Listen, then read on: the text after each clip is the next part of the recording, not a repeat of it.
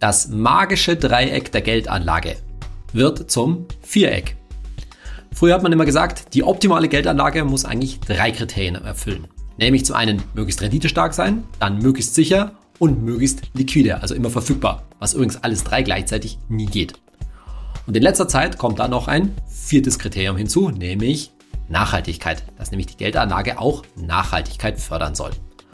Wie du das in deiner Geldanlage sowohl bei deinem Banking, also sprich deinem Girokonto vor allen Dingen, als auch bei deinem langfristigen Investieren mit ETFs erreichen kannst, nämlich auf Nachhaltigkeit zu achten, darum geht es in der heutigen Folge von meinem Podcast Geld ganz einfach.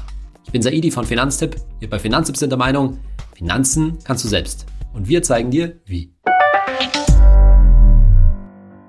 Der Grundgedanke, dass man nachhaltig mit seinem Geld umgehen möchte, der ist natürlich völlig verständlich. Und das geht natürlich nicht nur beim Einkaufen, wo ich vielleicht auf Bioprodukte oder ähnliches setze, sondern auch, wenn ich das Geld irgendwo hinparke. Und zwar mit Parke meine ich jetzt zum einen das wirklich Parken, wenn du das irgendwo auf ein Tagesgeldkonto legst, wenn du es auf dem Girokonto schlichtweg hast, als auch wenn du es eben längerfristig über ETFs investierst. Denn letztendlich speist du damit natürlich Geld in den Wirtschaftskreislauf ein und damit kann auch jede Menge ich sag's mal ganz deutlich, Müll produziert werden. Jede Menge Schindluder getrieben werden, unsoziale Geschichten gemacht werden, jede Menge CO2 produziert werden, etc. etc.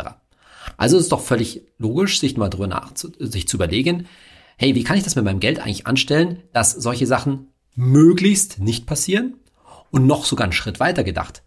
Wenn ich jetzt mein Geld den Institutionen, den Firmen, den Unternehmen gebe, die eher nachhaltig wirtschaften, dann wird sich das doch vielleicht auch langfristig durchsetzen. Denn vielleicht werden die Firmen, die mehr zum Erhalt unserer Rasse, sage ich jetzt mal, zum Erhalt der Menschheit auf diesem Planeten, dass diese Lebensbedingungen, die wir hier genießen, erhalten bleiben, die werden doch vielleicht auch langfristig sich durchsetzen und auch sogar vielleicht eine höhere Rendite abwerfen. Grundsätzlich ist dieser Gedanke völlig in Ordnung. In der praktischen Umsetzung ist es aber durchaus schwierig. Und wir schauen uns das heute in der heutigen Podcast-Folge mal in zwei Teilen sozusagen an. Nämlich zum einen erstmal das eben, wie ich schon gesagt habe, das Banking, also das kurzfristige, was, bei welcher Bank bin ich eigentlich und was machen die mit meinem Geld und kann ich, was kann ich da machen? Und dann eben beim Thema investieren. Und wir werden sehen, dass die Probleme relativ ähnlich gelagert sind. Bevor wir das aber angehen, mal ein paar Worte zu diesem Thema Nachhaltigkeit und Nachhaltigkeit in der Geldanlage. Denn ein Problem ist von vornherein immer gegeben und das ist etwas, wo ich dich bitte auch mir wirklich mal zuzuhören, denn viele Leute, die halt sehr, denen das sehr wichtig ist, das Thema Nachhaltigkeit, die übersehen manchmal meiner Erfahrung nach einen Punkt. Nämlich, dass Nachhaltigkeit natürlich alles andere als eindeutig definiert ist. Es ist sehr schwierig zu sagen, was wirklich nachhaltig ist, also quasi 100% nachhaltig ist und was nicht.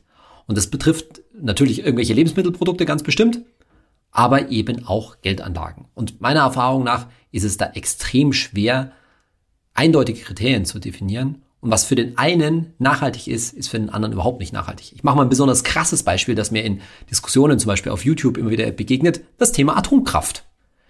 Während die einen, und da sage ich völlig offen, da gehöre ich auch dazu, sagen, Atomkraft, das ist, hat nicht die Zukunft, das ist kein nachhaltig, keine nachhaltige Energieerzeugung, weil die Risiken einfach zu hoch sind und die Folgen für viele Generationen viel, äh, viel zu hoch sind, sagen andere, und die Argumentation kann ich durchaus verstehen, ja, das mag ja alles stimmen, aber Atomkraft produziert wahrscheinlich zunächst mal deutlich weniger CO2 und deswegen können wir gar nicht ohne Atomkraft erstmal, ist immer noch besser als ein Kohlekraftwerk, kurz gesagt. Ich will in diese Diskussion auch gar nicht weiter einsteigen. Ich kann beide Argumente verstehen, aber da sieht man natürlich sofort, wie schwierig es ist, hier eindeutige Kriterien für Nachhaltigkeit zu treffen. Und letztendlich, bei allem, was ich dir in der, in der Folge jetzt erzähle, musst du für dich entscheiden, zum einen, Passen diese Kriterien, die da angelegt werden für eine nachhaltige Geldanlage, passen die zu meiner Vorstellung? Ist es für mich okay, was die da machen? Ist es für mich nachhaltig genug, sozusagen, könnte man äh, sagen? Und zum anderen, da kommen wir eben noch drauf, ist es okay, diese nachhaltigen Kriterien da anzulegen, in diese Geldanlage einzusteigen, bei dem entsprechenden Risiko, das, das es vielleicht auch hat. Das ist ganz wichtig. Typischerweise, das will ich jetzt mal kurz vorweg noch sagen, wird Nachhaltigkeit gerade in der Geldanlage an sogenannten ESG-Kriterien gemessen.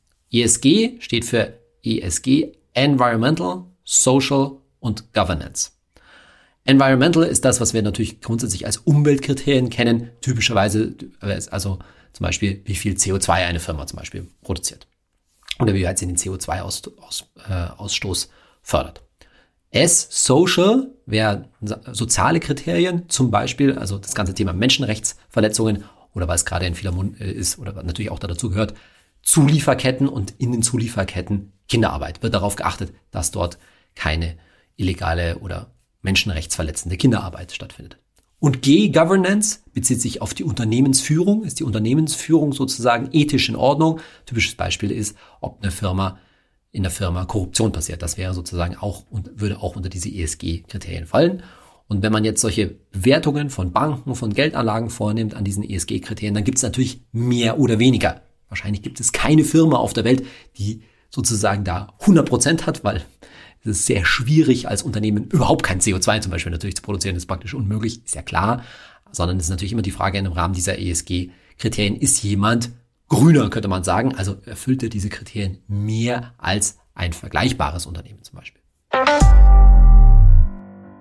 Kommen wir uns zu unserem ersten Teil, nämlich dem Banking-Bereich. Also der Frage, bei welcher Bank bist du? Wo hast du dein Girokonto, deine Kreditkarte und so weiter? Da könnte man sich jetzt im ersten Moment fragen, warum ist da jetzt irgendwie das Thema Nachhaltigkeit wichtig? Naja, bei der Bank, da geht halt mein Gehalt ein, da liegen so meine kurzfristigen Spareinlagen meinetwegen, vielleicht sogar mein Tagesgeldkonto und so weiter. Aber ansonsten liegt da ja nur Geld rum. Was spielt da jetzt irgendwie Nachhaltigkeit eine Rolle? Und vielleicht jetzt nicht so wichtig, ob da jetzt vielleicht der Vorstand von der Bank jetzt irgendwie ein dickes Auto fährt oder nicht. Könnte man auch anlegen. Naja, das wäre natürlich zu kurz gedacht. Warum spielt da Nachhaltigkeit schon eine Rolle? Weil, vielleicht ist dir das gar nicht klar, das Geld, was auf deinem Girokonto beispielsweise liegt, das liegt natürlich da, das garantiert die Bank dir sozusagen auch, aber im Hintergrund sozusagen macht die Bank natürlich etwas mit dem Geld. Das heißt, sie investiert es in irgendeiner Form. Typischerweise werden mit diesem Bank, mit diesem Geld Kredite vergeben. Ja, also das ist das klassische Modell einer Bank, eines Kreditinstituts. Es nimmt Spareinlagen, Sichteinlagen, also Girokonto, Sparbücher etc. und das alles Konten halt, nimmt da Geld ein und verleiht dieses Geld zu höheren Zinsen als was, es, als was die Bank rausgibt. Das ist das klassische Geschäftsmodell einer Bank. Und da kann man sich jetzt natürlich fragen, an wen werden diese Kredite vergeben? Oder auch eine Bank betätigt sich direkt als Unternehmer. Das heißt, sie kauft sich irgendwo bei anderen Unternehmen ein, kauft Wertpapiere von, äh, von anderen Unternehmen etc. Und nochmal, auch da ist die Frage, in welche Unternehmen dort eigentlich investiert wird. So, und da gibt es natürlich schon ganz große Unterschiede. Und natürlich investieren Banken da auch in Unternehmen, die man vielleicht nicht so lustig findet. Ob das jetzt Firmen sind, die Atomkraftwerke herstellen, wie vorhin in meinem Beispiel, oder auch Waffenhersteller oder meinetwegen Erdölproduzenten etc. etc. Kann man sich verschiedenes vorstellen. So, was wir uns dazu mal angeschaut haben, ist der sogenannte Fair Finance Guide. Also ganz kurz, es gibt verschiedene Kriterien, wie man so Banken beurteilen kann, verschiedene Kataloge, auch da eben keine Eindeutigkeit. Aber dieser Fair Finance Guide, der wird von drei Organisationen getragen. Zum einen von der Verbraucherzentrale Bremen und dann von den beiden Nachhaltigkeitsorganisationen Südwind und Facing Finance. Und dieser Fair Finance Guide schaut sich eben Banken an und bewertet die unter anderem zum Beispiel nach, ich will nur mal zwei Beispiele nennen, nach zwei Kriterien. Und zum einen soll diese jeweilige Bank, die dort äh, bewertet wird, nicht in Unternehmen investieren, die auf der Ausschlussliste des norwegischen Pensionsfonds stehen. Der norwegische Pensionsfonds ist ein, ein großer Staatsfonds letztendlich, der auch darauf achtet, dass er eben seine Gelder nachhaltig investiert und schließt dort eben relativ viele Unternehmen aus. So, und das macht dieser Fair Finance Guide bei der Bewertung von Banken ebenfalls. Und das zweite, ein zweites Kriterium ist, dass das entsprechende ähm, Unternehmen nicht auf der Liste des Friedensforschungsinstituts SIPRE steht. Ja, und SIPRE bekannt dafür, dass die zum Beispiel über internationale Rüstungsausgaben berichten und gucken, wie dort soziale Kriterien beachtet werden, also sprich den Frieden in der Welt natürlich zu fordern. So, jetzt haben wir uns diesen Fair Finance Guide angeschaut und da gibt es verschiedene Spezialbanken, die sich eben dieses Thema Nachhaltigkeit sowieso auf die, mehr oder weniger auf die Fahnen geschrieben haben die schneiden in diesem Fair Finance Guide gut ab, aber, und jetzt schon mal vorausgesetzt, vorausgeschickt, die erfüllen auch nicht alle Kriterien. Ja, die sind nicht alle 100% grün. Und das ist genau das, was ich vorhin eben meinte. Es gibt da eben kein 100, kein 0 und kein 100%. Ich nenne mal die, die Banken, die da im Fair Finance Guide relativ gut abgeschnitten haben. Das sind die GLS Bank, die Ethik Bank, die Triodos Bank, die KD Bank, das ist die Bank für Kirche und Diakonie und die Pax Bank. So, diese Banken, wie gesagt, achten relativ gut auf diese verschiedenen Kriterien. Wie immer kann man im Kopf haben, diese ESG-Kriterien, Environmental, Social, Governance, die ich vorhin, äh, die ich vorhin gen äh, genannt habe. Aber da tauchen jetzt zum Beispiel auch andere Banken auf. Mal als Vergleich, die beste Standardbank, die also nicht dieses unbedingte Label Nachhaltigkeit vorne hat, ist zum Beispiel die ING, auch bekannt als die ING. DIBA. Das ist eine relativ normale, große, Direktba äh, große Direktbank, die hier nach diesen ESG-Kriterien des Fair Finance äh, Guides re relativ gut abgeschnitten hat. Jetzt hat die Geschichte mit diesen nachhaltigen Banken, wie zum Beispiel der GLS Bank oder Ethik Bank, einen Haken und der Haken liegt in den Kosten, in den Gebühren, die diese Banken verlangen. Denn das merkt man dann schon, dass die sozusagen ihr Geschäftsmodell etwas einschränken, dass das auch zum Teil etwas klassischere Banken sind, nicht so moderne Online-Direktbanken, wie man sie halt oft hat. Und das drückt sich halt dann auf das, darin aus, dass die an verschiedenen Stellen Gebühren verlangen. Zum einen für die Girokontobenutzung, ja, also eine klassische Kontogebühr, dann aber auch für zum Beispiel eine Kreditkarte eine Gebühr oder auch für die Girocard. Und wir haben das mal verglichen anhand so eines Standardprofils. Das heißt, wir haben mal geschaut, wie oft jemand so typischerweise im Jahr Geld abhebt, bezahlt, seine Kreditkarte benutzt, seine Girokarte natürlich äh, benutzt. Und dann kommen wir darauf, dass die Banken, die ich dir vorhin genannt habe, typischerweise da so Gebühren verlangen, irgendwo so im Bereich von Größenordnung 60 Euro im Jahr bis rauf so zu 150, 160 Euro im Jahr jeweils. Und wenn man das jetzt gegenüberstellt mit den typischen Leistungen einer normalen Direktbank, wie der ING, wie der DKB etc., dann kosten diese, wenn du die gleichen Leistungen dort in Anspruch nehmen würdest, nichts. Null. Dafür würdest du nichts bezahlen.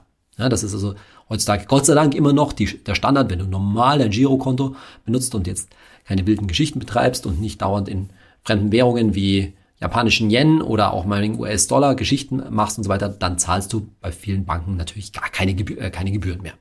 Und das muss jetzt natürlich deine erste persönliche Entscheidung. Möchtest du bei so einer Bank, die sich Nachhaltigkeit auf die Fahnen schreibt, die in diesem Fair Finance Guide hier relativ gut abgeschnitten hat, dabei sein und bist bereit dafür irgendwas, ich sag mal ganz großen Ordnung, rund, ganz grob 100 Euro im Jahr zu bezahlen? Oder sagst du, nee, das ist mir zu teuer letztendlich, das sehe ich, das ich nicht ein und möchtest bei einer klassischen Direktbank bleiben? Daneben können auch weitere Kriterien eine Rolle spielen, wie es zum Beispiel die Benutzbarkeit der Banken, ja, also wie gut sind die Apps, sind überhaupt Apps vorhanden und solche Sachen und so weiter. Informationen, zum, insbesondere zu den Gebühren und was da was äh, kostet und den Vergleich eben zu den modernen Direktbanken, das haben wir in unserem Ratgeber zum Girokonto und den verlinke ich dir natürlich in den Show Notes.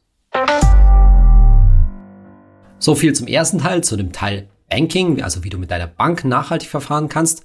Und jetzt kommen wir zu dem oft mehr nachgefragten Teil, nämlich nachhaltiger Geldanlage im eigentlichen Sinn, nämlich dem Thema, was kann ich im Bereich ETFs da machen. Und da ist übrigens ein riesiger Markt entstanden. Ne? Das ganze Thema Green ETFs, Sustainable ETFs, also nachhaltige ETFs, ist wahnsinnig gewachsen die, die letzten Jahre und da gibt's alle möglichen Angebote. Und jetzt ist es da schon mal, das will ich gleich vorweg schicken, wichtig, dass du von vornherein mit dem richtigen Bewusstsein daran gehst. Denn es geht jetzt hier nicht um irgendeine Spielerei. Wir reden hier von deinem langfristigen Vermögensaufbau, von deiner Altersvorsorge. Und natürlich spricht nichts dagegen, dass du auch mit deiner Altersvorsorge, mit dem Großteil deines Vermögens verantwortungsvoll, nachhaltig wirtschaften und investieren möchtest. Aber gleichzeitig darfst du dafür nicht unnötige Risiken eingehen. Ich sage das deshalb, weil dann mit dem ganzen Thema Nachhaltigkeit in letzter Zeit sehr viel Werbung gemacht wird und auch Werbung gemacht wird für ETFs, die ich persönlich für ziemlich risikoreich halte. Also ich mache mal ein Beispiel. Es gibt zum Beispiel ETFs auf das Thema Clean Energy, also nachhaltige Energieerzeugung. Grundsätzlich ein guter Gedanke. Der Punkt ist der, Energieerzeugung ist natürlich nur ein sehr eingeschränkter Wirtschaftsbereich. Wenn man die gesamte Weltwirtschaft, die wir, in die wir ja sonst investieren wollen, nimmt. Ne, das ist ein sehr enge, enger Bereich, der mit entsprechend großen, großen Risiken einhergeht. Und du solltest ganz deutlich nicht den Großteil deines Geldes in eine einzelne Branche oder auch nur in einen einzelnen Wirtschaftssektor, wie zum Beispiel Clean Energy, nachhaltige Energien setzen. Man kann sowas unter Umständen schon als Beimischung nehmen, da frage ich mich aber wieder, wie viel bringt das? Das ist eher die Frage, was machst du mit dem großen Rest deines Geldes? So, und demzufolge ist bei Finanztipp unser Ziel und unsere Empfehlung, dir einen oder mehrere ETFs vorschlagen zu können, die du als Alternative zu den Standard-ETFs zum Beispiel auf den MSCI World oder auch auf den MSCI All Countries World Index, auf den ACWI benutzen kannst. Also ganz deutlich, unser Ziel ist es, dir einen ETF zu empfehlen, den du anstatt den anderen ETFs nehmen kannst, damit du nämlich einen ETF hast, der einigermaßen nachhaltige Kriterien erfüllt und nicht so einen schäbigen Kompromiss sozusagen in deiner Geldanlage eingehen musst und du sagst, ja, ich mache jetzt zum Beispiel 70% MSCI World wo natürlich auch ganz klar dreckige Industrien drin sind, muss man gar nicht davon nicht reden. Und 30 Prozent aber gehe ich in irgendwelche nachhaltigen Geschichten. Sondern wir denken, es gibt einen vernünftigen Kompromiss, mit dem du, in dem du 100 Prozent deines ETF-Vermögens, den du als einzigen ETF, also anstatt des MSCI World, halten kannst. So. Was bedeutet das? Wir, das bedeutet, wenn wir so einen ETF für dich raussuchen, müssen auch wir natürlich einen Kompromiss eingehen. Weil es gibt halt nun mal dieses Thema 100% Nachhaltigkeit nicht. Und gleichzeitig, und das ist der andere Teil des Kompromisses, müssten wir schauen, dass du einen ETF, einen nachhaltigen ETF nimmst, der noch genügend sicher ist, genügend Sicherheit beinhaltet. Und das bedeutet Sicherheit beim Investieren natürlich immer genug Streuung hat, der noch ausreichend weltweit gestreut ist, der also nicht wie so ein Clean Energy ETF in eine einzelne Branche investiert, sondern noch vernünftig breit die Weltwirtschaft abdeckt und, ganz wichtig, in, entsprechend viele Titel enthält, also wiederum mal mehrere hundert Aktien enthält. So, und wie das bei so einem Kompromiss also ist, kann es natürlich dann sein, dass unter diesen mehreren hundert Aktien, die da drin sind, auch Aktien drin sind, wo du sagst, oh, ist das jetzt so wirklich gut und richtig? Aber wir werden gleich sehen, wie, wie wir da vorgehen. Zunächst einmal, wenn man jetzt sich das anschaut, wie man jetzt da filtert sozusagen, gibt es eben bestimmte Ausschlusskriterien. Ne? Und die Indizes und ETFs, die wir da ausgesucht haben, die schließen einfach bestimmte Branchen von vornherein aus. Zum Beispiel, um ein Beispiel zu nennen, das wäre Waffenherstellung. Da sind wir wie bei dem Argument, das wir vorhin bei SIPRI hatten. Waffenherstellung, Waffenhersteller sind grundsätzlich ausgeschlossen. Aber auch Atomkraft, wo man eben, wie wir vorhin schon gehört haben, theoretisch auch streiten kann. Aber Waffenherstellung, Atomkraft ist raus. Dann auch sowas wie Pornografie. Wieder ein ganz anderes Kriterium, merkst du schon, auch da können die Meinungen auseinandergehen, aber es ist zum Beispiel raus. Aber auch zum Beispiel sowas wie Tabakherstellung. So, das sind nur ein paar Beispiele der Ausschlusskriterien, aber sind bestimmte Ausschlusskriterien, die da äh, definiert sind. Diese Branchen sind dann grundsätzlich raus. So, und alles, was dann übrig bleibt, zum Beispiel alle, alle Unternehmen, die dann aus dem MSCI World noch übrig bleiben, die werden dann diesen ESG-Kriterien unterzogen. Da ist natürlich auch wieder die Bewertung nicht einheitlich, aber letztendlich wird geschaut, welche Unternehmen da grüner sind als andere, welche den ESG-Kriterien mehr entsprechen. Und zwar typischerweise pro Branche. Dieser Ansatz heißt dann Best in Class. Class ist gemeint die entsprechende Branche, also die entsprechend, entsprechenden Unternehmen, die vergleichbar sind. Und dann wird geschaut, wer da einen besseren Job macht. Beispiel Airlines, Fluggesellschaften. Fluggesellschaften, Tourismus, Verkehr ist jetzt nicht bei den, natürlich nicht bei den Branchen dabei, die grundsätzlich ausgeschlossen sind. Sondern hier gehen die Fonds, die ETFs her und sagen, okay, wir wollen diese Branche, die ja auch grundsätzlich wirtschaftlich wichtig ist, mit drin haben, aus Gründen der Streuung eben, die wollen wir nicht grundsätzlich ausschließen. Und wir gucken jetzt schlichtweg einfach, welche Airlines einen besseren Job machen als die anderen. Natürlich verbrauchen die alle Kerosin, brauchen wir uns gar nicht, gar nicht drüber unterhalten. Und jetzt merkst du schon, hm, wenn du damit ein Problem hast, dann wird's schwierig. Weil es gibt dann ganz, ganz viele Industrien, Lebensmittelherstellung wäre ein anderes äh, Beispiel, die natürlich immer schwierig sind. Und je enger man da seine Kriterien anlegt, desto größer wird eben das Risiko. Und da sagen wir, das darfst du nicht machen. Oder solltest du eigentlich eher nicht machen, weil dann wird das Risiko für deinen langfristigen Vermögensaufbau für am Ende hoffentlich mehrere hunderttausend Euro, die du in so einem ETF drin hast, schlichtweg einfach zu groß. Ich gehe noch mal genauer drauf, nachher nochmal genauer darauf ein, welche Anlageklassen, welche Fonds du da eher auch nicht machen solltest. Aber nochmal, da merkst du schon, das ist auch wirklich ein moralisches Thema.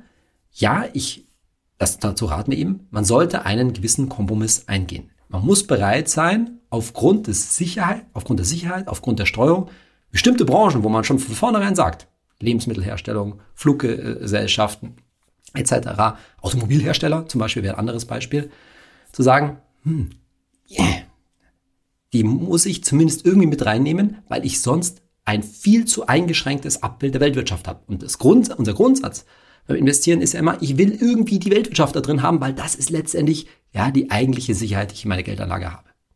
Und noch ein Wort dazu. Ich denke auch, dass das grundsätzlich der richtige und in gewisser Weise auch nachhaltige Ansatz beim Investieren ist.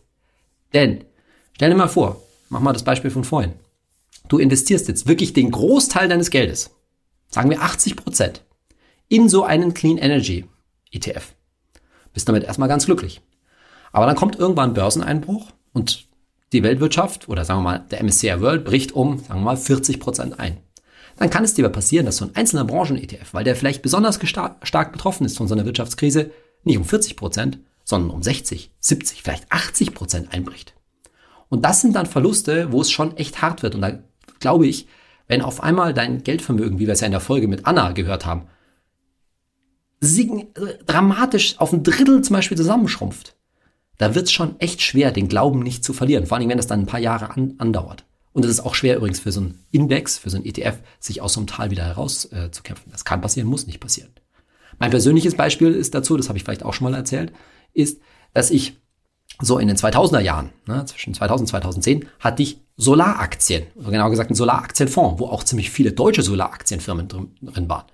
Hat man sich damals gedacht, super Geschichte, Solaraktien, ne? nachhaltige Energie, Clean Energy, das ist doch die Zukunft. Das wird irgendwann mal auf allen Hausdächern sein und so weiter. Die müssen, das muss doch laufen. Also war zum einen bei mir der Umweltgedanke da, aber natürlich auch der Renditegedanke. Uh, tolle Sache.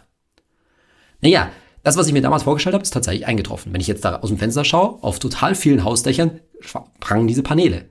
Aber was man sich halt damals nicht vorstellen konnte und wovon ich ehrlich gesagt auch keine Ahnung hatte, aber auch wenig, kaum Leute vorhergesehen haben, ist, dass die Preise für diese Solarpaneele in den Keller gegangen sind. Das ist radikal günstig geworden. Die Firmen haben keine Profite mehr gemacht. Es sind auch reihenweise deutsche Solarfirmen damals entweder komplett pleite gegangen oder haben irgendwie fusionieren müssen und so weiter. Auf jeden Fall, dieser Solaraktienfonds, den ich damals hatte, ist gnadenlos abgeschmiert und den habe ich mit heftigem Verlust verkaufen müssen. Ja, ich hatte da jetzt nicht wahnsinnig viel Geld, Gott sei Dank drin, aber das war so ein Lehrgeld, was man mal zahlen musste. So, jetzt habe ich eine ganze Weile erzählt, wie man es nicht machen soll, aber wie soll man es denn jetzt eigentlich machen? Und da sagen wir bei Finanztipp, wir gucken uns ziemlich viele solche grünen Nachhaltigkeitsindizes und ETFs an und da fallen aber auch viele weg, weil nämlich da dauernd neue entstehen und wir wollen dir nicht eine Idee empfehlen, so eine grüne Idee, die gerade erst entstanden ist und 0, nichts wieder weg ist. Sondern so ein Index, so ein ETF, der soll schon einige Zeit Bestand haben. Und ein Index und damit entsprechende ETFs, den wir empfehlen können, ist der MSCI Socially Responsible Index. Kurz abgekürzt SRI. Und so kennt man den auch unter dem Namen SRI. Und das Schöne bei dem SRI ist, dass der dir ein bisschen bekannt vorkommen dürfte. Der nimmt nämlich den MSCI World, also den großen MSCI World mit den 1600 Aktien und wählt daraus nach den vorherigen Kriterien, den Kriterien, die ich vorher genannt habe, also den Ausschlusskriterien, den ESG-Kriterien, ein paar hundert Aktien, nämlich ungefähr 400 Aktien aus, die relativ gesehen, also erstmal die nicht in den entsprechenden Branchen drin sind, Atomkraft, Tabak, Pornografie und so weiter, was ich vorhin gesagt habe, Waffenherstellung ist ausgeschlossen. Und dann, wie gesagt, die Unternehmen je Branche, je Class, wie das eben heißt, die relativ gesehen gut diese ESG-Kriterien umfassen. Das wäre ein Index. Und übrigens, wenn man sich den mal so im Vergleich anschaut zum normalen MSCI World, dann sieht man erst einmal, wenn man so zwei Charts von denen nebeneinander liegt, dass die relativ parallel laufen. Das sieht man. Da sieht man also, dass diese 400 Aktien ein relativ gutes Abbild der großen insgesamt 1600 Aktien sind und damit man zumindest historisch auch sehen kann, dass du jetzt mit so einem ETF auf einen SRI kein besonders größeres Risiko eingehst, als wenn du einen breit gestreuten ETF auf einen MSCI World nimmst. Und dann kommt noch das Kriterium dazu, dass tatsächlich, wenn man sich die letzten fünf Jahre anschaut, der SRI ETF ein bisschen besser gelaufen ist als der MSCI World ETF. Das ist jetzt keine nachhaltige Aussage sozusagen in dem Sinne, im Sinne von, das kann sich in den nächsten Jahren auch mal wieder ändern, aber man kann erkennen, ah, man macht zumindest wahrscheinlich keinen dramatischen Verlust. Ich würde erwarten, dass es langfristig keinen großen Unterschied macht. Ganz langfristig gesehen kann es natürlich sein, dass diese eher nachhaltigen, nachhaltig wirtschaftenden Firmen eher die Gunst des Publikums, könnte man jetzt sagen, bekommen, also eher ihre besser ihre Produkte absetzen können, vielleicht auch langfristig zu niedrigen Kosten irgendwann mal wirtschaften und damit tatsächlich einen Vorsprung erwirtschaften. Ob das so sein wird, ist eine große Frage an die Welt, an die Weltwirtschaft, wie sich unser Planet sozusagen weiterentwickelt. Das kann ich natürlich nicht vorhersehen. Aber nochmal, mit einem ETF auf den auf diesen MSCI SRI Index würdest du vor allen Dingen kein zusätzlich großes Risiko eingehen und deswegen kannst du den, das ist eben unser Ziel, anstatt eines MSCI World ETF nehmen. Da musst du nicht kombinieren, sondern kannst mit vernünftigen unser Chefredakteur Hermann Tenhagen sagt da gerne hellgrünen Kriterien. Das ist im Kompromiss. Es ist nicht dunkelgrün, es ist hellgrün. Es ist etwas nachhaltiger. Kannst du vernünftig leben und gut investiert reingehen. Welche konkreten ETFs wir darauf gerade jetzt empfehlen, das liest du in unserem Ratgeber zum nachhaltigen Investieren, den ich dir in die Show Notes packe. Oder noch einfacher, du nimmst unseren ETF-Rechner her. Mit dem du übrigens dir aussuchen kannst, welche ETFs du in deinem Depot besparen, beziehungsweise in welche du investieren kannst. Und dort sind natürlich auch diese nachhaltigen ETFs aufgelistet. Da findest du also eine eigene Spalte, die dir sagt, ob dieser ETF speziell nachhaltig ausgerichtet ist oder nicht. Den ETF-Rechner findest du natürlich ebenso in den Show Notes verlinkt. Und in dem ETF-Rechner findest du auch ETFs auf den zweiten Index, den wir empfehlen können, nämlich den Dow Jones Sustainability Index. Das ist so ein vergleichbarer Index zu dem MSCI SRI Index, von dem ich gerade erzählt habe, der auch relativ ähnlich seine Aktien auswählt, mit den gleichen Ausschlusskriterien, noch ein bisschen genauer nachforscht und der enthält übrigens auch Schwellenländer. Denn der SRI beruht ja auf dem MSCI World und hat deshalb keinen Schwellenländeranteil. Dagegen der Dow Jones Sustainability Index, der umfasst, umfasst eben auch Schwellenländer und ist dadurch eher vergleichbar übrigens zum ACWI, zum All Countries World Index. Auch auf dem haben wir bestimmte ETFs, die du wie gesagt in unserem ETF-Rechner findest. Und beide haben zwar ähnliche Auswahlkriterien, aber unterscheiden sich letztendlich in ihrer konkreten Aktienauswahl dann doch. Und da sieht man auch, dass wieder dieses Thema Nachhaltigkeitskriterien nicht eindeutig sind, dass da unterschiedliche Ergebnisse rauskommen. Prominentes Beispiel ist zum Beispiel der Konzern Nestle. Nestle vielfach diskutiert und so weiter. Nestle als Lebensmittelproduzent natürlich auch an diversen ich sage jetzt mal, Umweltschäden und Ähnlichem äh, beteiligt. Andererseits versucht halt Nestle an anderer Stelle im Konzern auch was für die Nachhaltigkeit zu tun. Und das wird halt von diesen beiden Firmen, von MSCI und Dow Jones, von den beiden Herausgebern des, der beiden Indizes, unterschiedlich bewertet. Ergebnis ist dann, dass im SRI Nestle nicht enthalten ist, im Dow Jones Sustainability eben schon.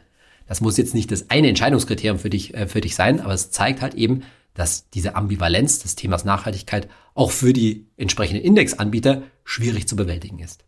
Übrigens, wenn du die entsprechenden ETFs, die wir da im ETF-Rechner haben, die anschaust, wirst du vielleicht feststellen, hm, die sind sogar einen Ticken teurer als die normalen Standard-ETFs. Die kosten vielleicht eher auch mal 0,4 Prozent pro Jahr, 0,5 äh, Prozent. Aber wir denken, das ist erstens schon noch grundsätzlich okay. Und wie du gerade an dem Beispiel von vorhin gehört hast, muss diese, dieser Kostenpunkt nicht immer zu Lasten der Rendite gehen. Klar, andererseits sollte so ein nachhaltiger ETF jetzt aber auch nicht besonders teuer, äh, also überbordend teuer sein. So, das sind also unsere konkreten Empfehlungen für hellgrünes Investment, also für den richtigen Kompromiss zwischen Nachhaltigkeit und ausreichender Streuung. Und jetzt aber doch nochmal schon wieder ein paar Worte dazu, was du beim Thema Nachhaltigkeit nachhaltige Geldanlage nicht machen könntest. Und das deshalb, weil du wahrscheinlich, wenn du dich für das Thema interessierst, auf wahnsinnig viele Angebote triffst und die Anbieter, die schmücken sich auch gerne so ein bisschen mit diesem Thema grün und nachhaltig und Ökosiegel und was weiß ich noch alles, um da zum Teil Angebote, Geldanlagen zu empfehlen, anzupreisen, mit denen sie auch viel Geld verdienen übrigens und die tatsächlich durchaus mal gefährlich sind. Wir haben schon gesagt, so ein einzelner ETF auf eine einzelne Branche, Thema Clean Energy, das halte ich grundsätzlich für zu risikoreich, zumindest für einen großen Teil deines Geldes. Ein anderer Punkt wären spezielle Ökofonds. Die gibt's auch schon ziemlich lange. Diese typischen Ökofonds. Und das sind, wie du schon am Wort hörst, in aller Regel keine ETFs, sondern es sind gemanagte, sogenannte aktive Aktienfonds, wo also ein Fondsmanager, ein Fondsmanagement dahinter setzt, und sich wirklich konkret die entsprechenden Aktien anschaut und da auch oft sehr strenge Kriterien anlegt. Gegen diese Ökofonds sprechen zwei Sachen. Zum einen sind das halt nun mal aktiv gemanagte Fonds und die haben bekanntermaßen, darüber haben wir schon mal kurz gesprochen, höhere Kosten. Das heißt, hier musst du insbesondere das Fondsmanagement und auch den ganzen Vertrieb, der damit dran hängt, bezahlen. Kosten typischerweise 1,5 Prozent pro Jahr aufwärts, also ganz grob mindestens mal dreimal, wenn nicht viermal so teuer wie ein entsprechender nachhaltiger ETF. Und diese Kosten gehen natürlich in der Regel zu Lasten der Performance. Da gibt es also umfangreiche Studien, dass diese aktiv gemanagten Aktienfonds oft in viel, in, der Mehrzahl schlechter abschneiden als entsprechender ETF. Das ist das eine. Und das andere, dass dort natürlich in diesen Ökofonds, weil die sich das eben sehr stark auf die, äh, auf die Brust schreiben, die Streuung sehr stark leidet. Oftmals ist es so, dass in diesen Aktienfonds, sagen wir mal, deutlich weniger als 100 äh, Aktien drin sind und oftmals nur so im Bereich von, sagen wir mal, 30 bis 50 Titel nur.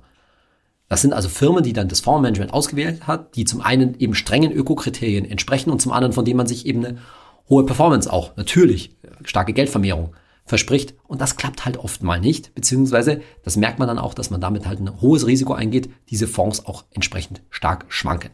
Mit anderen Worten, So ähnlich wie ich dir sagen würde, nimm keinen ETF auf den DAX mit seinen 30 Titeln nur, würde ich dir auch so einen Ökofonds, der nicht, also sagen wir unter 100 Aktien, ganz grob mal gesagt, äh, nimmt, kann ich dir eher nicht empfehlen. Das Risiko an der Stelle zu hoch. Was du meiner Meinung nach in aller Regel auf keinen Fall machen solltest, ist die nächste Stufe der nachhaltigen Geldanlage in Anführungszeichen, nämlich direkte Investitionen in irgendwelche nachhaltigen Firmen. Das können Einzelaktien sein, da will ich jetzt kein Beispiel rausziehen, aber was ganz gängig ist, vielleicht ist dir das auch schon mal passiert, da flattert auf einmal irgendwo so ein Prospekt oder so ein Flyer rein, dass man zum Beispiel in einen Windpark investieren soll oder zum Beispiel in ein Stück Wald, in Aufforstung und so weiter. Und da werden oft mal so ein bisschen wieder diese nach, dieser nachhaltige Antrieb, den man in sich hat, ähm, geweckt. Da sagt man, ja, da steckst du direkt dein Geld in ein Windrad oder direkt dein Geld in ein, ein Stück Land, auf dem Bäume gepflanzt werden und so weiter. Und das klingt erstmal ganz toll. Nochmal, wir reden hier darüber nicht über eine Spende, dass du irgendwo was für nachhaltige Spenden willst. Das kannst du natürlich machen, da muss man sich anders da anschauen, wo das, wo das Geld hingeht. Sondern wir reden hier über ein signifikantes Investment, über einen großen Teil deines Geldes, deiner Altersvorsorge, deines Vermögens. Und da so viel Geld in sowas zu stecken, da merkst du sofort, uh, ist gefährlich. Und warum ist es vor allen Dingen gefährlich? Weil du dein Geld in eine Firma steckst. In eine Firma, welcher, wie auch immer die firmiert, welche Wirtschaftsform, welche Kapitalgesellschaftsform etc. die hat. Das sind zum Beispiel ganz oft Genussscheine. Letztendlich läuft es darauf hinaus, dass du entweder Anteilsinhaber dieser jeweiligen Firma wirst oder noch häufiger, im Grunde genommen gibst du denen einen Kredit, kann man mal so sagen. Und wenn es halt dann dort nicht läuft, dann kann es relativ schnell passieren, dass dein Geld weg ist. Insbesondere, wenn das dann mit, wenn der entsprechende Windpark sich nicht finanziert, wenn das Geschäft, sage ich mal, mit dem entsprechenden Land etc. nicht äh, funktioniert, wo, wo die Bäume aufgeforstet werden sollen etc. Gibt so viele Risiken und das Hauptproblem ist dabei, ganz oft sind diese Risiken für dich natürlich nicht transparent. Ist, selbst wenn du dich dir Mühe geben wollen würdest, ist es oft schwierig zu sehen, was wirklich dahinter steckt. Und ich vermute, ohne das beweisen zu können, dass hinter manchen von diesen Angeboten leider auch Betrug steckt. Denn man spielt hier mit den Emotionen letztendlich an Nachhaltigkeit und auf irgendeine Weise mag es auch mal sein, nicht bei allen diesen Angeboten, um Gottes Willen, nah, dass dort auch Gelder veruntreut werden. Also letztendlich bitte eher Finger weg von diesen einzelnen Investments. Dann ist es doch besser, über einen, wie wir es empfehlen, breit gestreuten ETF reinzugehen oder meinetwegen noch über einen spezielleren ETF für eine bestimmte nachhaltig, äh, nachhaltige Branche, aber das dann eben eher nur mit kleinem Geld auf so einzelne Geschichten sollte man nicht setzen. Oder wenn du da Bescheid weißt, wenn du das kennst, dann kann man da auch quasi investieren, aber dann würde ich das fast schon eher als eine Art von ja, Spende, wohltätiges Investment, sage ich mal, zu tun, ohne sich da jetzt eine große Rendite zu erwarten und eventuell sogar sich zu sagen, im schlimmsten Fall ist das Geld sogar weg. In unserer Rubrik Hey Saidi, Zuhörerfragen beantwortet, will ich Fragen, die beim letzten Mal ziemlich häufig aufkamen, nämlich nach Vanguard ETFs beantworten. Die hat zum Beispiel Basi Goldi auf Instagram geschrieben, Vanguard FTSE All World ETF. Und das war's, oder? Also, vielleicht habe ich es schon mal erklärt, aber kurz nochmal, was ist denn jetzt eigentlich mit den ziemlich beliebten und bekannten Vanguard ETFs?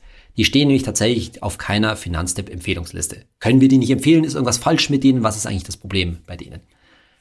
Grundsätzlich mit denen ist wahrscheinlich überhaupt nichts falsch. Es gibt nur ein ganz einfaches Problem oder nicht so einfaches Problem bei uns.